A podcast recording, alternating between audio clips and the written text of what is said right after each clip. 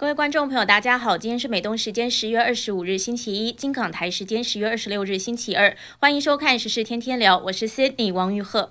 大家好，我是秦鹏。今天是一个很特殊的日子。五十年前的今天，一九七一年十月二十五日，联合国大会通过了二七五八号决议，恢复中华人民共和国政府在联合国的一切合法权利。那中共今天是在北京举行纪念会议，习近平还发表讲话，说这五十年是中国和平发展、造福人类的五十年。不过，到底应该要如何评价当初联合国做出的这个决议呢？我们今天会先来简单谈两个最新的时事，然后再来谈。一下这个重要的话题。首先，我们会先来谈一下这两年让世界刮目相看的一个国家——澳大利亚。澳大利亚国防部长杜登日前在接受媒体采访的时候，被问到是否会与中国发生战争，他是霸气的回应说：“这是应该要由对方，也就是中国来回答的问题。”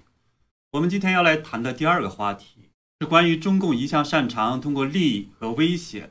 挖台湾的邦交国的墙角。不过呢，现在却在梵蒂冈这里遇到了麻烦。当中共要求梵蒂冈先与台湾断交的时候，教廷把球给踢了回来。而中共最近这几年通过上千万的天主教徒作为人质，成功的绑架了教廷对北京的态度，一度呢还达成了一项秘密的协议，受到世界的关注和批评。现在教廷为什么转变了态度呢？那我们今天会聊这几个话题。那当然，喜欢我们节目的观众朋友也欢迎点赞、订阅、留言、转发。节目最后我们会和大家互动。那我们首先来看一下澳洲袋鼠之国。当当地时间周日，就是二十四日的晚上，澳洲的媒体天空新闻是播放了对国防部长杜登的独家访谈。那澳洲的防长杜登，他对于中共入侵台湾这些问题做出了清晰的回应。他是说，中国对台湾的意图已经非常的清楚。同样的，美国也清楚表明对台湾的态度。那当记者问到澳洲是否将与中国爆发战争，杜登是回答说，中国究竟是否采取战争手段，这个是中国才能够回答的问题。至于美国要如何反应，澳洲都会与美国同进退。是的，我注意到这个里边还有一段非常特殊的地方，就是呃，杜登在谈话中有几处呢用到了中国共产党，这其实表明了澳大利亚对中共的认识是越来越清楚了。他们知道呢，中共不代表中国，也不代表中国人民。是。那杜登还说呢，是澳洲的内阁国家安全委员会在过去六年来已持续关注中国可能武力犯台的问题。他认为，对中国对付香港的方式来看。那么，中共已经表明要进一步的对付台湾。嗯，那杜登还提到，澳洲的盟友除了美国、英国、加拿大还有纽西兰之外，还有现在的这个美日印澳四方安全对话。此外，澳美和东南亚国家协会也有紧密的关系。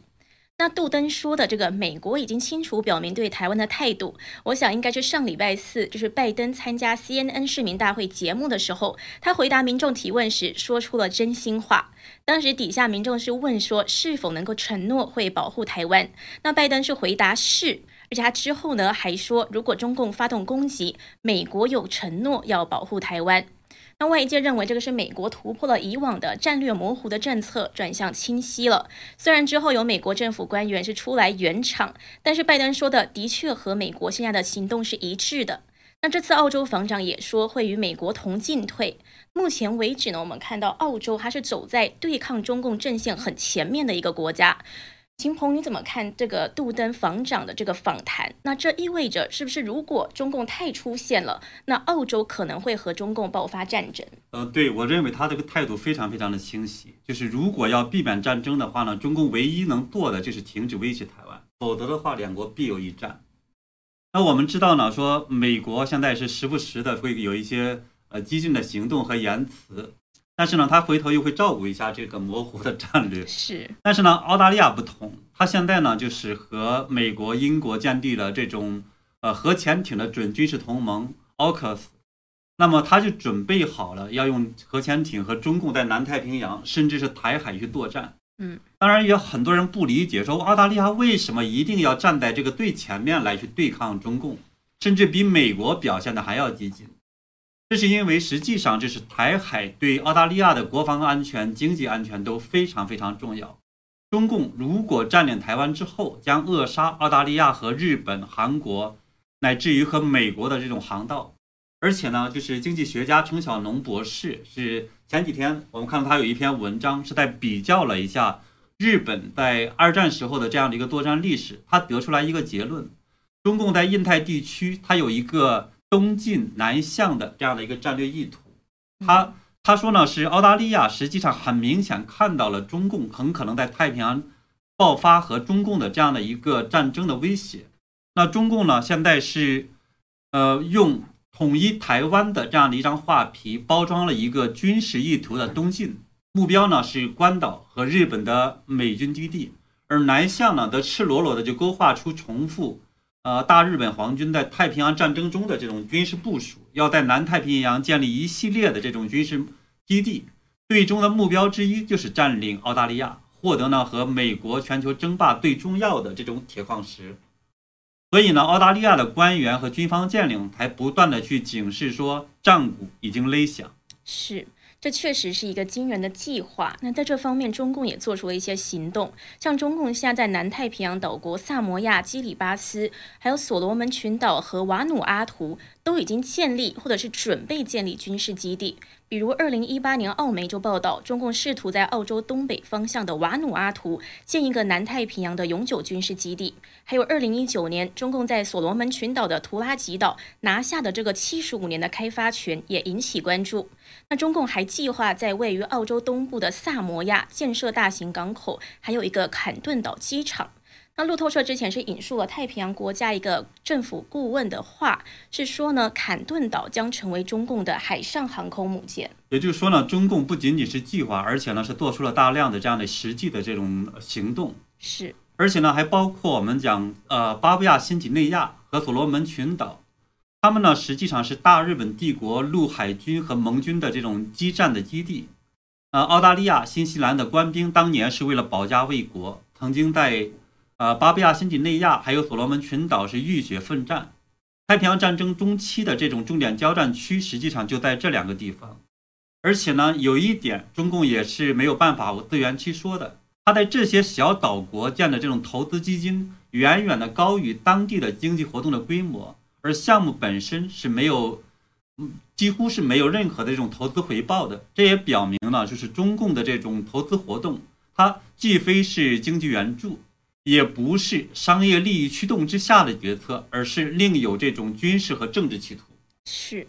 那例如，中共在巴布亚新几内亚的达鲁岛的建设规模就让人瞠目结舌。今年一月下旬，澳媒还报道说，一家中资公司叫做 WYW Holding 致信给巴新总理马拉佩，提出一个更加野心勃勃的计划。这个计划是准备要斥资三百九十亿澳元，相当于两百八十五亿美元，把这个岛建成包括港口、工业区、商业区、休闲区，还有住居住区的这样的新城市。提出的这个数额是超过了巴新全国的 GDP。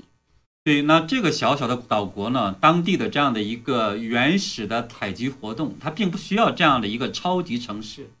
而这个岛上呢，如果建立一个新城市，对周围的这种蛮荒之地也没有这种经济辅呃辅助的这这种作用，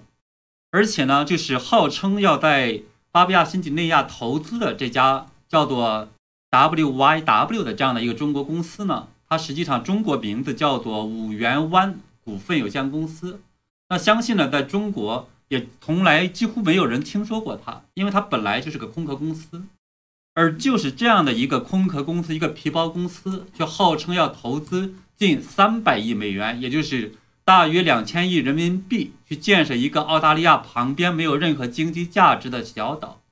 所以呢，这只能证明这个皮包公司不过是中共当局的又一个替身而已。是。那尽管目前这个达鲁新城的计划没有去落实，但是中共在南太平洋的军事野心也已经暴露出来。对，那。中共呢，为什么要在这么多小岛上建立军事基地呢？就是因为中共在中美冷战的这样的一个状态下，它会特别需要是扩军备战需要的这种铁矿石资源。嗯，那中国呢，现在五分之四的铁矿石需要进口，主要的来源地就是包括澳大利亚和巴西。而如果就跟呃当年大日本帝国发动太平洋战争一样，那么日本当年是为了夺取呃。可属东印度，也就是印度尼西亚那边的石油，以战养战。那么中共呢，现在是在铁矿石方面勾不着巴西，但是呢，显然它是在觊觎是澳大利亚的铁矿石资源，为将来一战就夺取澳大利亚在做准备。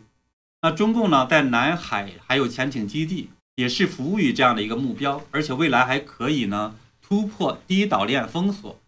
进入这种澳大利亚北部还有巴布亚新几内亚之间这种海域，从澳大利亚的这种鼻子底下通过，进而呢是呃扩张到全球。是。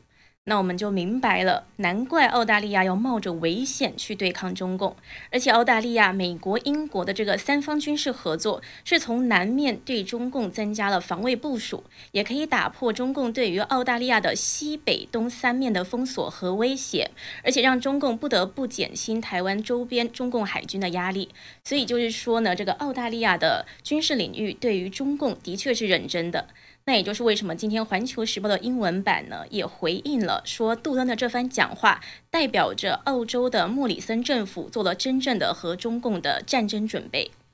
也就是说呢，是澳大利亚不是只说几句空话，而且呢，我们也谈过，就是核潜艇对中共来说一个非常大的一个威胁。所以呢，对中共来说，那么真实的。要面对着这样的来自一些主要国家的这样的一个围堵，这是毫无疑问的。是。那接着我们要谈的另外一个话题是另外一个国家，是梵蒂冈。这个是世界上领土最小的国家，也是台湾少数的邦交国之一。现在梵蒂冈是被推到了风口浪尖，因为中共逼梵蒂冈与台湾断交，换取与中国建交。那教廷给出的回应是：先在北京设使馆，再来谈这个台梵关系。中方没有同意，所以现在陷入僵持。那意大利的最大报《晚邮报》昨天是以半版的篇幅专门讨论台湾问题，表示在美中对峙下，教宗方济各为了台湾问题承受了来自中国很大的压力，还说梵蒂冈内部近几个月非常忧虑台海的军事冲突升高，认为局面现在非常危险。对我们知道呢，是梵蒂冈，同时也是一个代表着世界上六分之一人口的信仰的中心。在这里呢，是中共最近几年通过在中国的上千万的天主教徒作为人质，成功的就绑架了教廷对北京的态度。他一度呢还达成了一项秘密的协定，那么受到了世界的关注和批评。对，这是教廷二零一八年这个与中国签署的主教任命协议之后呢，二零二零年还续约了。这个协议自从签署之后，从来没有公布过，外界对它的具体内容无从了解，只知道双方就主教任命过程可能做出了某种安排。那这个在国际上是引起批评的声浪。教廷这边呢是说，主要是因为想要解决中国天主教的分裂危机，因为教廷认为，如果放任北京这样子继续任命效忠中共政府的主教的话，会让中国的地下教会更分崩离析。那报道是说，教廷他现在目目前的处境，其实比他三年前签署这个泛中协议的时候更窘迫，因为教廷呢，他一向是以软实力去外交，根据传统呢，他从不主动和任何国家断交的，但是现在中共却逼着教廷要选边站，所以让教廷很为难。那在过去的几年中呢，我们看到罗马教廷为了扩大信仰天主教徒的这种人群的范围，就有意的和中共加强了联系。缔结秘密协定，允许中共任参与呢任命主教，但是呢也遭到国际的这种批评，说这实际上呢只会在人权方面是让步，让中共呢更加为所欲为，而且看起来中共也承认了一部分地下天主教徒的这种合法性，但是呢实际上中共只会去继续任命那些忠于中共的这种主教，而且呢还因为这是。天主教徒的地下的名单这种泄露会加剧对地下教会的打压，所以呢，包括是台湾在内的国家和地区也敦促说，梵蒂冈应该是敦促中共解决宗教迫害问题，而不是呢希望一纸协议就换取虚假的这种保证。是。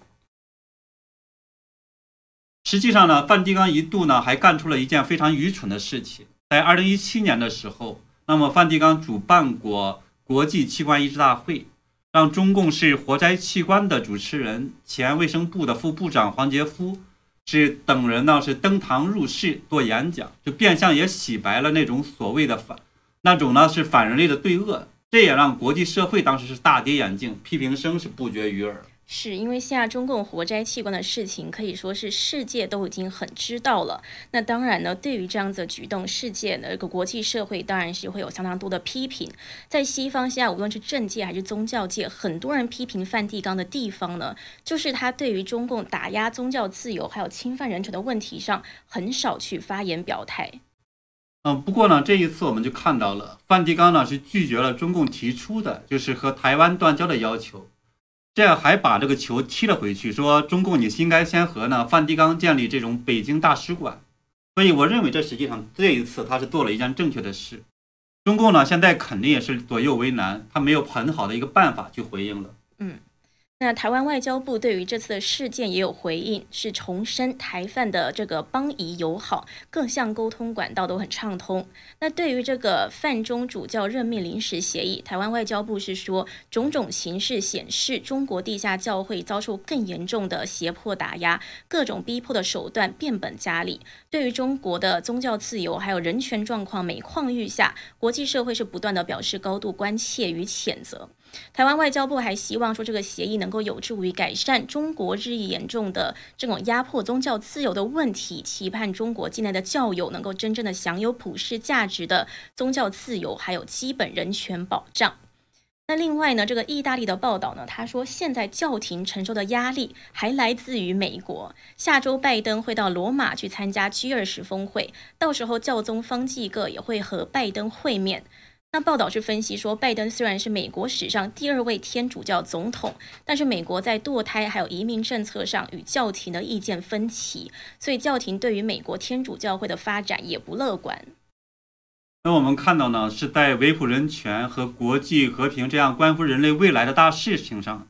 那么梵蒂冈呢这一次是做出了一个阶段性的这种正确的选择。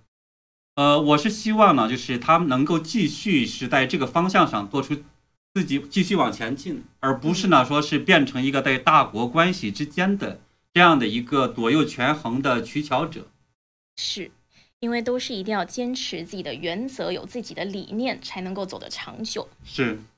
那我们聊完澳大利亚国防部长对于是否向中共开战的霸气回应，还有梵蒂冈对于中共威胁的最新表态，我们就来聊聊今天这个特殊的日子，就是中共加入联合国五十周年的纪念日。就在习近平今天这个周一发表纪念讲话之前，发生了一件很特殊的事情。美国国务院在周六二十三日的时候发表声明，强调说，美台官员在二十二日召开了会议，讨论如何拓展台湾参与联合国。声明是说，美台官员讨论的重点是支持台湾有意义的参与联合国，并为应对全球挑战贡献他宝贵的专业知识。美国的与会者重申了美国对于支持台湾有意义的参与世界卫生组织还有联合国气候变化框架公约的承诺。那与会者呢也表明台湾有意愿和能力通过多边合作去应对全球的挑战。那我们看到呢，是美国国务院选择的这个时间点是非常有讲究的。其实他也是想通过这样的一个方式去表明自己的态度，就是。国际社会现在已经非常的后悔当初让中共加入联合国，那就跟当初让中共加入 WTO 世界世界呢经贸组织呃这个一样。那么本来是想借机呢让中国实现民主和自由，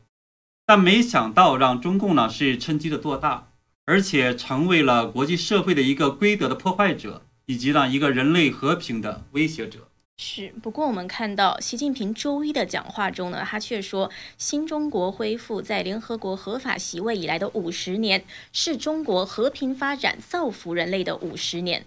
那中共加入联合国五十周年，这个到底该如何评价呢？呃，联合国我们大家都知道，其实是呃中华民国还有美国等等这种世界的强国，在一九四五年一起创建的。那也因此呢，是中华民国成为呃联合国的这样的一个常任理事国，而中共呢是在一九四九年建政的。那在之前，呃，中国还有中国人民已经加入到联合国四年了，而中共呢是在一九七一年之前，呃，这个二十六年中呢，它从来也在联合国这个国际组织从来没有存在过。所以呢，就是这个决议中所讲的什么恢复呃。中共的这种席位的说法，实际上是一个违背历史的谎言。不过呢，也许呢，当初的这个美国也好，那些亚非拉的国家也好，他们呢当初让中共是加入，是不希望呢世界上四分之一人口的这个中国人民，那么位于这种国际社会的孤立之外。那么，但是实际上今天的话，我想世界上已经清楚的认识了这一点。那么，中共的政权。是从来没有代表过中国人民，所以呢，让中共这样一个苏俄的代理人窃取中国政权的特一区特殊的这样的一个利益阶层加入联合国，实际上呢是和说他们所期望的让中国人民到联合国中去，我觉得其实是属于南辕北辙了。嗯，那么今天呢，我们实际上也谈到两个话题，那么这个也是对中共这五十年所谓本质的一个揭露。第一个问题呢，我们谈到了说。中共对香港自由的碾压之后，还试图入侵台湾，还试图呢像当年的日本帝国一样是侵略澳大利亚，然后进一步的扩张觊觎全球。这实际上呢也一再的证明，中共在国际和平方面只是一个破坏者，而不是一个缔造者。那第二个话题呢，我们说，呃，曾经那梵蒂冈是一度一厢情愿的希望中共在信仰自由方面做出改变。而到今天，那中共在这个方面的这种本质暴露的是越来越清楚了。所以到今天呢，梵蒂冈也看起来清醒了一些，把中共的球给踢了回去。这个呢，其实也这样的一段故事也证明了说，中共是人权还有信仰自由的这样迫害者。是。那我看到今天曾经就职于中共外交部还有美国参议院的知名律师、公民力量副主席韩连朝先生，他也说，让中共党国进入联合国是美国和西方国家二战以来犯下的最为严重的历史性错误，典型的引狼入室、开门一道。中共夺篡联合国席位五十年，是祸害人类的五十年，这是他说的。对，现在看来呢，是二七五八号决议是七十多个国家天真的是出卖了中华民国的民主自由，迎娶中共邪恶的一个见证，也是呢造成今天在台湾问题上是国际社会被动的一个主要原因。不过呢，我想是亡羊补牢，犹为未晚。希望呢，美国等自由社会能够呢认清楚中共的这样的一个邪恶和他的这种。任何的承诺不可承，不可呢是相信的这样的一个这种实际的现实的问题，也不要呢被当初的这样的一个糊里糊涂的这种决定束缚手脚，然后更不能呢是一拖再拖，继续的去姑息中共这样一个邪恶政权。是。所以我们看到呢，在今天中共加入联合国五十周年的纪念日之前呢，美美国国务院特别在这个这在这之前发表声明，去强调说，美台官员召开会议讨论如何拓展台湾参与联合国，也就可以看出来，现在美国呢，可见是后悔让中共加入联合国。那可能呢，我们今天讨论的两个话题都说明了国际社会都有相同的感觉。那当然呢，刚刚。就是这一番呢，也是希望说更多的华人认清楚，中共不等于中国，中共呢才是中国人民这七十年苦难真正的加害者，不要再被中共继续的欺骗了。就包括这个这个澳大利亚的防长，他也非常的清楚，现在都直接讲中国共产党，没有再讲 China，因为他就直接把共产党和中国人民是分开了。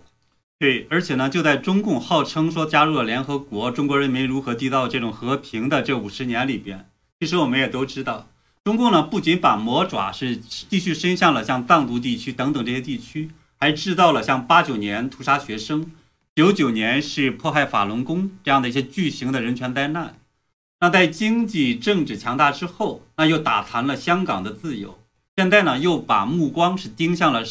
台湾还有世界。是，那看来世界呢也都意识到了，包括很多华人都意识到了这个中共的毒害，所以呢，黄明志和陈芳宇那一首火爆网络的歌《玻璃心》呢才会这么的受欢迎，马上呢，好像不到一个礼拜就到了一千万的点阅。那里面唱的歌词说吃了苹果又要切凤梨，讲的就是香港苹果日报的停刊，还有这个凤梨讲的是这个中共对于台湾的压迫嘛，还有里面讲的说这个蝙蝠和果子里讲的就是中共把这个病毒去扩散到全世界。对，那里边呢歌里边还唱的呢，说是那个中共这个熊猫呢是更爱吃韭菜，就是说它实际上是把中国的普通老百姓。包括一些富豪，包括呢是演艺界等等，那还包括现在的这个全世界，他都想当韭菜一样吞到肚子里面去。所以在这方面呢，我们也希望我们更多的华人朋友清醒，中共呢不等于中国。那当然，今天呢这一期视频也是我们在这样一个特殊的日子里呢送给我们的观众朋友们的一个特殊的节目，也希望呢大家能够喜欢。是，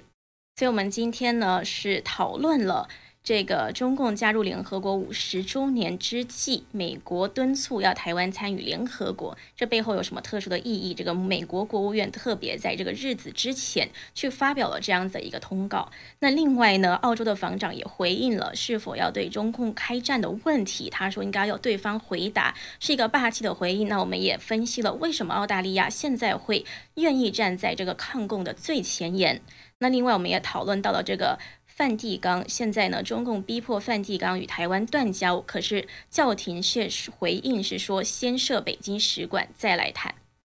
好，那一样在节目的最后，我们来和大家互动一下。外援说：“我从来都叫他中共。”呃，有网友在讲呢，说是不要开战，有话慢慢说。中共呢，可不会跟呃国际社会就慢慢说，也不会跟台湾就慢慢说。外援说，连川普都想退出联合国，意思可能就是说，联合国后来呢，在中共加入之后，很中共就利用这种经济上的威胁、利诱等等的，也也去逼迫联合国做出很多的妥协。对，国际社会在这个五十年中呢，也是被中共侵蚀的是千疮百孔。是我今天才看到这个。John Oliver 就是一个很有名的美国的一个节目，然后今天呢是讨论了台湾问题，然后就讲到了这个联合国，是说这讲到之前很有名的一件事情是香港的美这个记者他采访了联合国的一个官员，然后问到了关于台湾的问题，那个联合国官员就马上不讲话了，就好像这个画面定格，想要推给这个好像是画面定格这个收讯不好的感觉。后来呢，这个记者又再问了一次，他就直接挂掉这个。电话，然后后来记者打回去，还是坚持问这个问题。他说：“呃，关于中国的问题，我们已经聊过了，可以聊下一个。”对，因为现在呢，实际上很多的这些国际社会的国际组织的一些人，实际上都非常害怕中共。对，嗯，当然我们也看到呢，是越来越多的这些国家，还有一些个人，实际上敢于站出来了。是。我刚刚说的这个呢，是叫做 Last Week Tonight with John Oliver，他讲了台湾的问题，是十六个小时之前才上传的，所以大家可以到 YouTube 上去查一下。我觉得他讲的是相当的透彻。嗯，当然也有网友呢，我们在这个评论区在聊，那有一个梁诗文的网友就在说呢，全世界都在骂包子，为什么呢？中国媒体对他却是呃歌声颂德，为什么呢？中国人民是爱爱他呢？是当然下边的网友呢非唱就说呢。嗯，那可不一定是真心的，因为大家的可能看不到说真实的这样的一个言论的表达。是，那当然很多中国国内的消息，这个外国的媒体也都只能去抄这个中国的媒体发出来的党媒发出来的讯息，所以外界真的是很难知道这个中国国内的特殊的情况。呃，有个歪呃歪院呢是在讲说天大陆有天主教在说，实际上大陆是有天主教的，可能官方的这种教徒的人数是。呃，大几百万。那么地下教会的，包括基督教的这个教徒呢，可能是有个几千万的这样的教徒。而中共呢，对这批人实际上是不承认中共的官方的这些教会的。他们认为的话呢，中共官方教会是在歪曲了原来基督圣经里边的这些解释。这也让呢中共就是非常的这种忌惮，所以也一直在打压这些地下的教会的天主教徒啊、基督教徒。嗯反正只要是信仰呢，中共都要去打压，因为他想要人民信仰的就只有中国共产党。对，弄来弄去的话呢，他说只有这个信仰一个人啊，这个就跟中共习近平今天在这里边讲的一样的话呢，他实际上到最后弄来弄去就是，呃，把所有的宗教、所有的人，包括这些我们叫明星都打倒之后的话，只信仰这个一个党一个领袖。是。那还有洪金雄也说，中国加入联合国，全世界都受难，都是都遭殃。是这样，对。Hardcore Dyer T 他说，翡翠地要求联合国一国一票，天朝大陆人却没有选票，从出生到死都没见过。对，这很好的一个讽刺。还有个 Simon 呢在讲，说是幸亏澳大利亚近些年一直是保守派执政，看看新西兰那个工党政府对中共软成什么样子了。确实的话，我觉得这是呃澳大利亚的一种幸运，也是呢世界的一种幸运。是。那还有优美，他在说 CCP 加入联合国五十年。就是 CCP 就是中国共产党唯一的贡献，就是用扭曲的价值观荼毒全球，并且亲自指挥、亲自部署 CCP virus，毒死全球数百万无辜百姓。这贡献确实不小。对，那个无大瘟疫之后呢，我们也确实看到，就是全世界是非常多的人呢是清醒了过来。嗯，Hardcore Dyer 的 Hardcore Dyer 提他也说，土共这个非法政权是怎样在联合国夺篡合法席位的？答唯一答案是大肆行贿和收买亚亚非拉这些腐败的国家，对金钱外交非常典型的大傻逼和金钱外交是。那非常感谢呢大家今天的参与，谢谢大家和我们互动。那我们也非常谢谢大家的收看，还有一直以来的支持。我们也会持续的为大家跟进，还有分析时事。那谢谢大家，我们明天见。